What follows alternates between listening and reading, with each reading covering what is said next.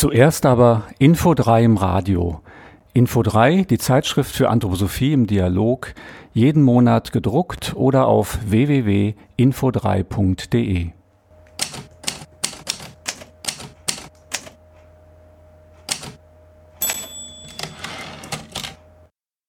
Wolf Ulrich Klünker. Sind Licht und Bewusstsein eins? Oder ist Licht etwas Physisches und Bewusstsein was Geistiges? Und wo liegt dann der Berührungspunkt? Ja, ich glaube, man kann generell sagen, dass Licht eher die objektive Seite und das Bewusstsein eher die subjektive Seite darstellt, aber nur als Ausgangspunkt. Und insgesamt, wenn man dann genauer einsteigt, kann man sagen, das Bewusstsein ist Zeuge des Lichtes, so wie Johannes Zeuge des Lichtes und des Logos im Sinne des Johannesprologs ist. Und das Licht ist es, was bemerkt werden und bezeugt werden muss. Das Licht verbindet also Natur und Mensch, Wirklichkeit und Mensch und der Mensch muss es bemerken und bezeugen, sich also für das Licht sensibilisieren. Existiert dann Bewusstsein schon so lange wie Licht, also seit Anbeginn, unabhängig vom Menschen? Das kann man sagen. Ähm, auch hier würde ich wieder an den Johannesprolog anknüpfen. Da heißt es ja, im Anfang war der Logos und der Logos war das Licht der Menschen, in ihm war das Leben. Also äh, im Sinne der Christuswirksamkeit, der Logoswirksamkeit gehören Licht, Leben von Anfang an zusammen. Und äh, da äh, ja immer das Licht bemerkt und bezeugt werden muss, ist es auch nicht unabhängig vom Menschen zu denken. Der Mensch ist dasjenige Wesen, das Logos und das Licht, das Leben ist, auf der Erde bezeugen kann. Und in diesem Sinne lassen sich auch Bewusstsein und Sein nicht trennen.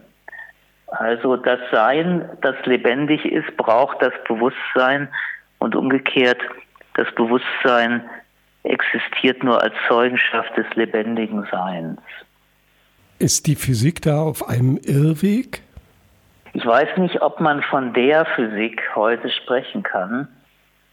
Wir werden vielleicht später auch noch darauf zurückkommen, dass das Bemerken des Lichtes, das Sehen, immer auch eine Intention und einen Willen beim Menschen voraussetzt. Also ich sehe nicht wie die Videokamera passiv. Ich spiegle nicht einfach Wirklichkeit ab, sondern Wirklichkeit entsteht aus meiner Intention zu sehen, aus meiner Sensibilität für das, was sichtbar ist und insofern auch aus meiner Vorbereitung. Und ich glaube, da, wo die Physik auch gerade im Sinne der Quantenphysik äh, im 20. Jahrhundert bemerkt hat, dass Wahrnehmung und Intention zusammengehören, da ist sie nicht auf einem Irrweg.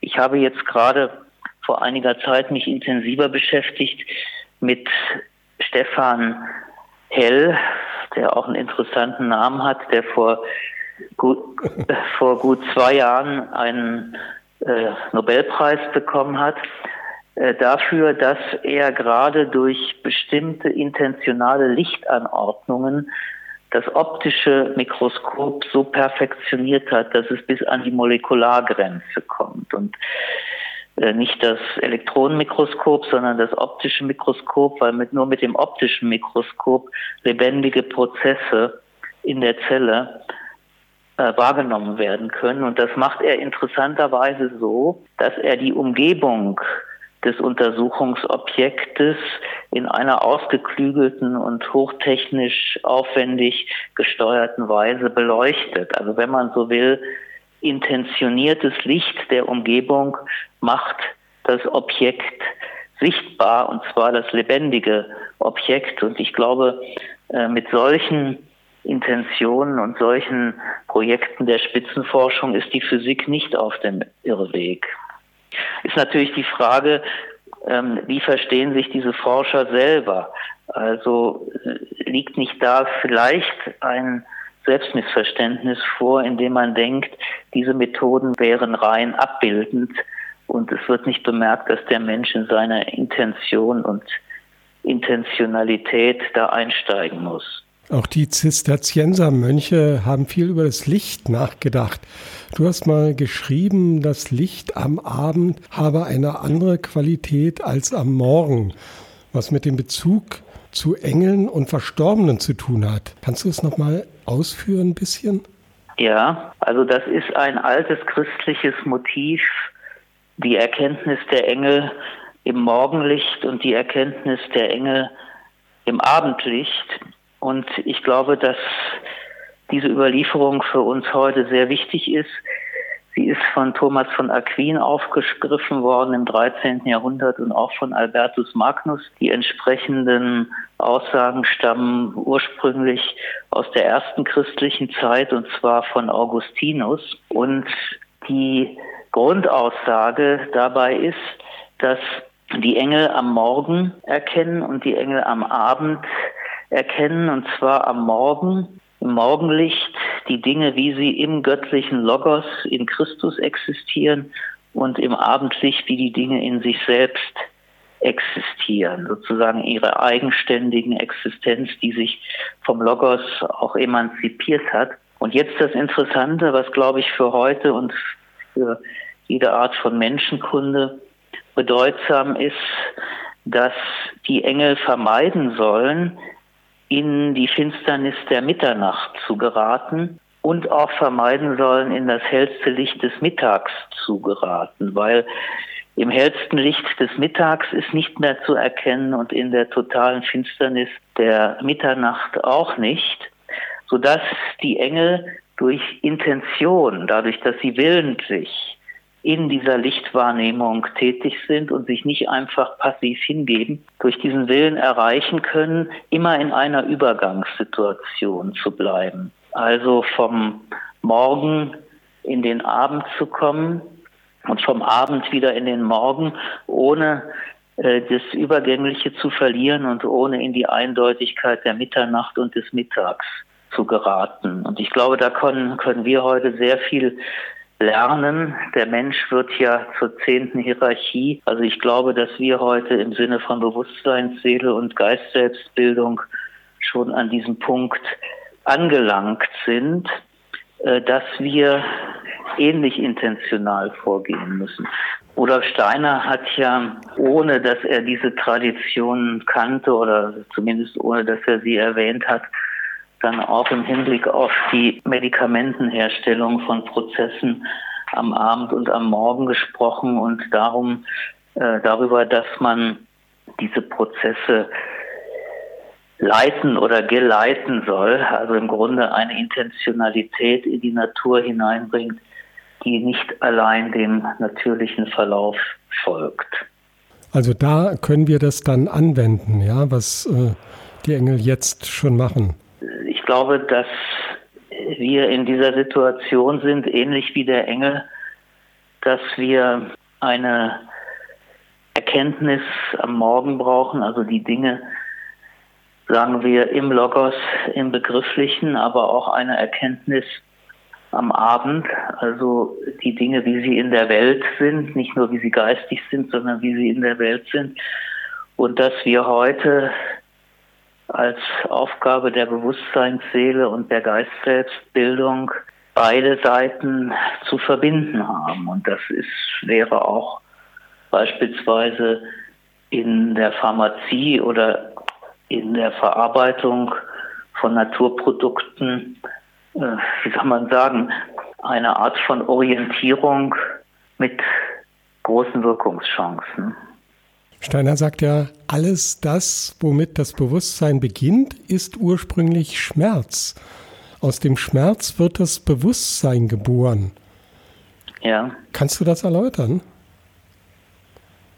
Ja, da ist für mich immer der heilpädagogische Kurs vom Juni 1924 sehr ähm, aussagefähig gewesen. Der Kurs ist ja noch wenig erforscht, menschenkundlich, aber da spielt die entscheidende Rolle die Berührung von Ätherorganisation und Astralorganisation im Menschen. Die Ätherorganisation als der Lebensprozess, von dem auch im Johannesprolog, wie oben erwähnt, die Rede ist, und die Astralorganisation als der Bewusstseinsprozess zusammen mit dem Ich, die dem, der, dem Lebensprozess gegenübersteht. Und jetzt hängt alles davon ab, wie Leben und Bewusstsein sich im Menschen begegnen. Also wenn äh, zu viel Bewusstseinsprozess in den Lebensprozess hineinwirkt, dann entsteht Schmerz.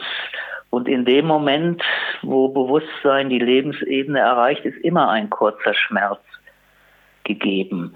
Aber es kann dann der Schmerz auch zunehmen und das ist dann normalerweise, wenn Krankheit vorliegt, dann werden die Lebensprozesse im Organ von Bewusstseinsprozessen überlagert. Umgekehrt können auch Lebensprozesse zu stark in die Astralorganisation hineinwirken, dann ist dieses Verhältnis zwischen Licht und Leben auch unausgeglichen. Also dann haben wir zu starke Lebensprozesse, zu wenig Formprozesse und das führt dann zum Beispiel zu Wucherungen, wenn äh, im, im Organischen, wenn zu wenig Form aus der Astral- und Ich-Organisation ins Lebendige des Organs und des Organzusammenhangs hineinwirkt. Und auf der anderen Seite muss man sagen, äh, wenn zu viel Formprozess, zu viel Bewusstseinsprozess, denn Bewusstsein ist im Menschen Form, das halte ich für sehr wichtig. Äh, das Bewusstsein, der Lichtprozess, der bezeugte Lichtprozess ist Form des menschlichen Organismus. Wenn das zu stark überhand nimmt, dann können lebendige Prozesse auch gestört werden und dann entsteht Schmerz. Und dann äh, kann eben auch Zerstörung entstehen, nicht? Dann kann äh, organisch Zerstörung bis hin zu Todesprozessen entstehen. Man kann im Grunde sagen, der Tod ist letztlich nichts anderes als ein allmähliches oder plötzliches Überhandnehmen von Bewusstseinsprozessen, Lichtprozessen gegenüber den Lebensprozessen. Also entsteht das mit dem Licht verknüpfte Bewusstsein auch immer wieder aus dem Tod?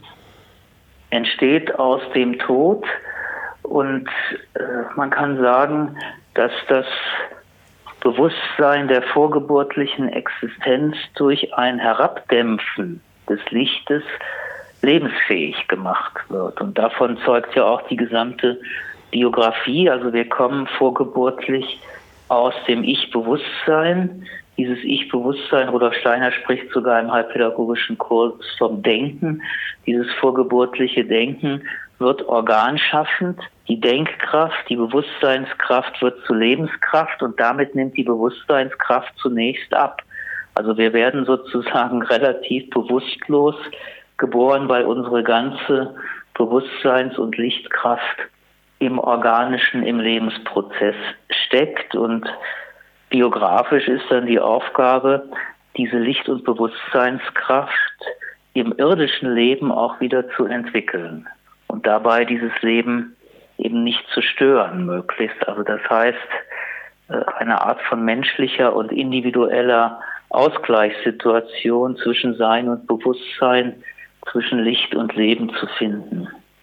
Auch die Farben sind ja Taten des Lichts, so sagt Goethe in seiner Farbenlehre.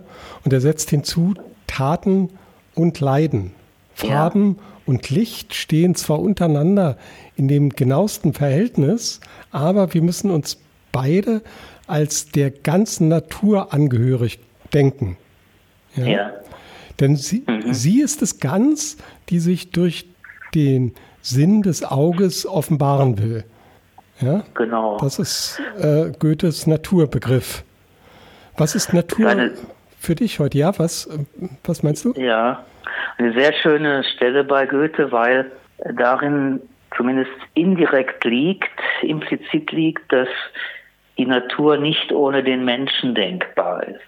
Schon Aristoteles mhm. sagt in der Metaphysik, es ist keine Welt ohne Mensch denkbar. Oder Thomas von Aquin dann in seiner Physik im 13. Jahrhundert nicht alles Wahrnehmbare wird immer wahrgenommen. Ja, das ist klar. Ich bin nicht immer im Wald. Oder es gibt viel Wald, wo gerade kein Mensch ist, aber er fügt dann hinzu, aber nichts Wahrnehmbares ohne Wahrnehmenden. Also es ist nicht sinnvoll, den Wald ohne Mensch, ohne dass da Bewusstseinslicht und Farbprozesse stattfinden und wahrgenommen werden, zu denken. Und das bedeutet letztlich, und das liegt eben auch in dem, in der Goethe-Stelle, die du zitiert hast, ähm, die, die Natur setzt voraus, dass sie wahrgenommen wird. Vom Menschen, übrigens auch vom Tier. Was wäre der Wald ohne Tiere und ohne Vögel über dem Wald, die ihn wahrnehmen? Das kann man sich leicht verdeutlichen, äh, wenn man sich mal einen rein vegetabilen Prozess ohne die astrale Natur, also ohne die Tiere und damit ohne wahrnehmende Wesen vorstellt. Und ähm, die Farbe ist sozusagen abhängig davon, wie ich empfindungsfähig bin. Also die Farbe hängt davon ab, mit welcher Empfindungsintensität ich der Natur gegenüber trete. Und die Form hängt davon ab, mit welcher Denkintensität ich der Natur gegenüber trete. Und nur im Menschen verbindet sich beides. Der Engel ist denkend in der Welt, wir sind auch empfindend in der Welt und wir können also in unserem Weltbezug, in unserem Naturbezug Empfindung und Denken verbinden. Und diese Verbindung ist die Intensität der Farbe in Verbindung mit der Form. Also wenn ich die Blume sehe, dann habe ich einen Begriff der Rose und dadurch kann ich die Form der Rose erkennen und ich habe eine Empfindungsintensität. Dadurch kann ich das Rot der Rose empfinden und auch sehen. Und wenn die Denkintensität wegfällt, wenn überhaupt die Intention wegfällt, also ich interessiere mich nicht für Natur, ich interessiere mich nicht für Wald, ich interessiere mich nicht für die Rose, dann wird auch die Empfindungsintensität wegfallen und die Welt wird zunehmend ja, einerseits zweidimensional, also das heißt fast zu einer Art Oberfläche und auf der anderen Seite äh, schwarz-weiß, also die Intensitäten der Farben nehmen ab. Ich muss ehrlich sagen, wenn ich sehe, wie heute mit Schockfarben gearbeitet wird, also dass man Warnwesten und andere schockartige Intensitäten braucht, dann scheint mir das ein Ausdruck oder kann ein Ausdruck dafür sein, dass die Intensität des Farberlebens abnimmt, aber auch natürlich die Intensität des Denkens, mit dem ich mich, mit dem ich mich der, den Gegenständen nähere. Und wobei ich den Eindruck habe, dass die technische Entwicklung, also gerade der Bildschirm des Computers und des Fernsehers, Ausdruck dieser möglichen Zweidimensionalität sind und dass sie nicht gefährlich sind, auch nicht die Zweidimensionalität hervorgebracht haben, sondern sie begleiten, sodass eigentlich die Aufgabe des Menschen heute darin besteht, die, die Welt wieder farbig und tief, also dreidimensional zu machen. Und das kann ich nur, indem ich mich für die Dinge interessiere, wenn ich aus dieser Intention, aus dem Willen und aus dem vertieften Erleben heraus wieder eine dritte Dimension, sozusagen die Tiefe und die Farbigkeit der Natur herstelle. Vielleicht sogar eine vierte Dimension, nicht? Also die dann alles durchdringt, ja. ne? Genau. Die vierte Dimension wäre dann diejenige Kraft, aus der heraus ich aus meiner Existenz heraus, aus meinem Selbstgefühl heraus, aus meiner Erfahrung heraus äh, diese dritte Dimension aufbaue und eine fünfte Dimension wäre praktisch die, das ist ja eine Empfindungskraft, eine Identität von, ja. von Willens, Denk- und Empfindungskraft als vierte Dimension. Die fünfte wäre ähm, das, was zwischenmenschlich sich aus dieser Intensität ergibt. Mhm. Als neues moralisches Prinzip. Also da kommen Natur und Moral dann ganz dicht zusammen. Genau. Wie du ja sagtest, also die Bildschirme von denen wir umgeben sind, äh, die ziehen uns ja immer weiter in, eben in die Zweidimensionalität, also äh, wollen das ja nicht zulassen quasi, dass wir in, äh, sogar über die dritte Dimension hinausgehen. Ne? Ja, wobei halt diese Technik, wie immer schon Technik, genauso gefährlich ist, wie wir die Gefahr zulassen. Und ähm, wenn wir uns eben in dem jetzt angedeuteten Sinne mit der Intention der Empfindung und der Intention des Denkens entwickeln, dann kann diese Technik auch nicht gefährlich werden. Dann können wir sie mhm. auch in unserem Sinne nutzen, ohne dass sie uns in die Zweidimensionalität hineinzieht. Mhm. Du hast dich ja ebenfalls auch mit Licht und Farben beschäftigt. Was waren da deine Ansatzpunkte? Das war ähm, ein interessantes Motiv.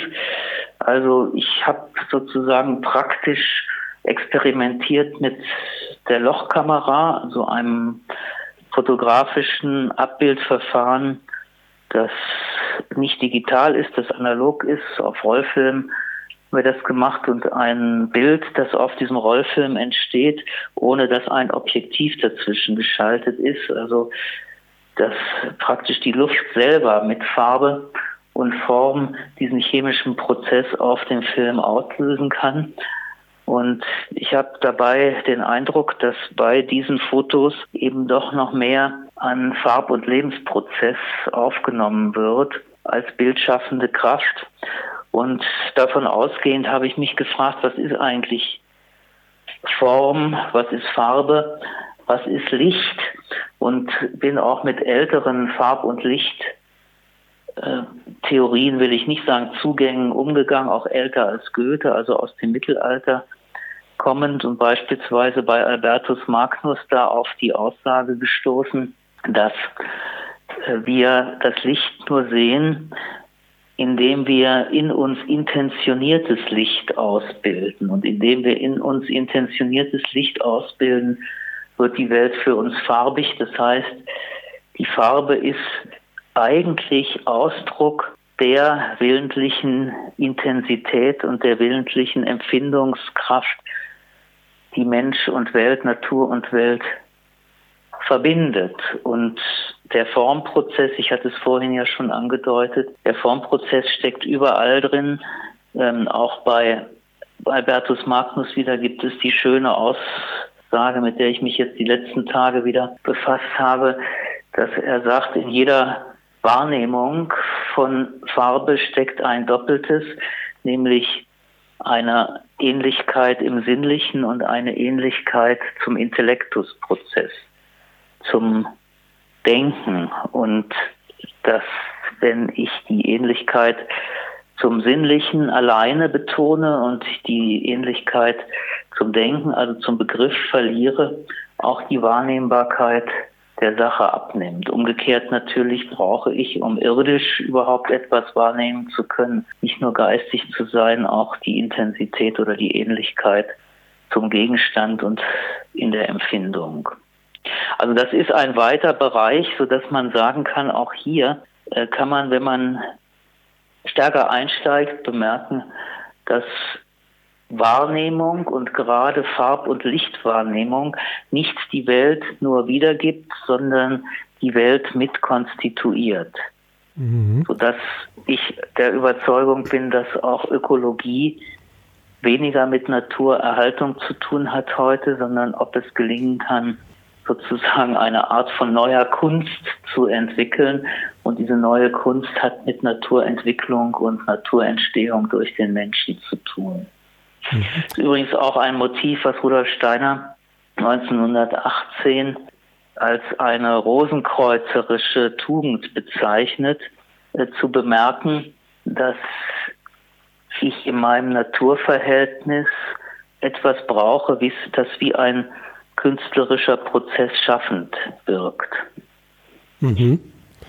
Und ich halte es, das ist mir noch wichtig zu sagen, ich halte es für eine ganz wichtige menschenkundliche Aufgabenstellung heute, anthropologisch, psychologisch, physiologisch, medizinisch, psychologisch und so weiter deutlich zu machen, dass eben gerade Verständnis von Lichtbewusstsein und Farbe verdeutlichen kann, dass Wahrnehmung und Empfindung keine abbildenden Prozesse sind, sondern von der Intensität und Intention abhängen, mit der ich in der Welt bin. Und das ist natürlich auch eine riesige pädagogische Aufgabe. Auch zwischenmenschlich ist es ja so, dass ich nur etwas bemerke, was ich durch Intention auch beim anderen Menschen bemerken kann und vielleicht da auch mehr bemerke, als er selbst in sich bemerkt. Und ähnliches gilt für die zukünftige Natur, die ja in der Apokalypse als das neue Jerusalem bezeichnet wird, das von oben nach unten gebaut wird. Also, dass auch die Natur zunehmend davon abhängt, dass ich in ihr etwas empfindend bemerke, was sie vielleicht bei sich selber noch nicht bemerkt hat. Arthur Science, der äh, spricht ja eben da von dem inneren Licht, das das vertraute ja. Außenlicht ergänzt und die rohen Sinnesdaten in bedeutungsvolle Wahrnehmungen verwandelt. Ne? Ja, genau. Das ist letzten Endes das umschrieben, nicht? Und der meint ja eben deswegen in Verbindung damit, dass es äh, ziemlich äh, sinnlos ist, eben Blinde, also ähm, wieder sehend machen zu wollen, also indem man eben irgendwelche Hornhauttransplantate macht oder wie es jetzt äh, ganz neu ist, äh, werden ja embryonale Stammzellen da mhm. irgendwie eingepflanzt, ja, weil eben das dann trotzdem nicht stattfindet, ne? Also das ja. Es müsste zumindest auch berücksichtigt werden, dass die entsprechenden Empfindungskräfte, die zur Farbwahrnehmung führen und die entsprechenden intentionalen Denkkräfte, die zu einer optischen Formwahrnehmung führen, gleichzeitig mit ausgebildet werden. Das ist ja bei jeder transplantativen Operation so, dass im Grunde genommen zu dem, was organisch von außen kommt, die innere Intention mit ausgebildet werden muss. Sonst nützt die Transplantation letztlich nichts und führt den Menschen nur noch weiter von sich selbst weg. Dieses Phänomen äh, kennen wir ja auch bei anderen Organtransplantationen, dass wenn nicht eine entsprechende Ich-Kraft auch geistig-seelisch aufgebracht wird, das neue Organ den Menschen eher von sich selbst noch mehr entfremdet. Kommen wir mal zur Mistel. Ja, das ist ja auch dein Thema. Durch die Mistel, sagst du ja, kommt das Ich mehr in den Leib. Bedeutet das, dass sie den Körper durchlichtet? Ja, wenn man noch einen Zwischenprozess einfügt und den sehe ich eben in dem Empfindlichwerden, in der Empfindung, sozusagen eine Art inneren Farbprozess, der sich natürlich dann nicht als optisch sichtbare Farbe äußert. Also es wäre zu überlegen, ob es bei der Mistel, aber auch bei anderen Substanzen eigentlich eine Direktwirkung der Substanz im menschlichen Organismus geben kann oder ob die Substanz nicht eher die inneren Empfindungs- und Lichtkräfte anregt und dass durch diese Anregung von Empfindungs- und Lichtkräfte eben auch die Formkräfte, die dann auf das Organ wirken, neu intensivieren kann. Also ich hatte ja vorhin davon gesprochen, dass Empfindung oder Astralorganisation als Formkraft im Organ und im ätherischen Zusammenhang beim Menschen wirksam sind, so dass man diese Formkräfte der Empfindung durch die Mistel und auch durch andere Substanzen anregen kann, aber spezifisch durch die Mistel, weil die Mistel durch ihr Herkommen eine ganz spezifische Nähe von Äther- und Astralorganisationen, also von Lebens- und Bewusstseinskräften repräsentiert, die heute vom Ich sozusagen aufgeschlossen werden könnte. Und diese Prozesse kommen in den Mistelölen und Lotionen zur Geltung, die ihr gerade jetzt in Zusammenarbeit mit Sonet auf den Markt bringen wollt? Wir haben ja keine bestimmte Wirkung vor Augen, aber gehen von der menschenkundlichen Bedeutung aus, die ich jetzt angedeutet habe, also dass heute unter den Bedingungen der Bewusstseinsseele und auch als eine Art anfängliche Geist-Selbstberührung, dass ich, dass ich diese Empfindungskräfte mit Hilfe der Mistel ausbilden kann und diese Empfindungskräfte als solche eben gesundend auf den Organismus wirken. Wir hatten ja neulich schon mal drüber gesprochen, dass Rudolf Steiner ja etwas kryptisch formuliert hat, Bewusstseinsseelenkräfte walten im Leib. Ich würde diese Aussage so verstehen, dass der Leib schon nach den modernen Kräften und äh, Dimensionen der Bewusstseinsseele funktioniert und jetzt darauf angewiesen ist, dass ich selber entsprechende Ich- und Empfindungskräfte hervorbringe. Und insofern kann man die Mistel, die eben diese Nähe sozusagen historisch und naturgeschichtlich mitbringt von Empfindung und Leben, von Licht und Leben, kann die Mistel da vom Ich in entsprechender Weise aufgeschlossen werden. Mhm. Das ist der Hintergrund dieses Projektes, also keine im engeren Sinne therapeutische Wirkung der Mistel, sondern eine hygienische. Mhm. Hat das Licht im Jahr eine ähnlich besondere geistige Qualität wie das Licht am Tag? Ja, wir hatten ja über Morgen und Abend Licht gesprochen. Und ich glaube, das Jahres, die Entwicklung des Lichtes im Jahr stellt ähnlich wie Morgen- und Abendprozesse eine Beziehung zur Zeit herstellen, eine Beziehung zum Raum dar.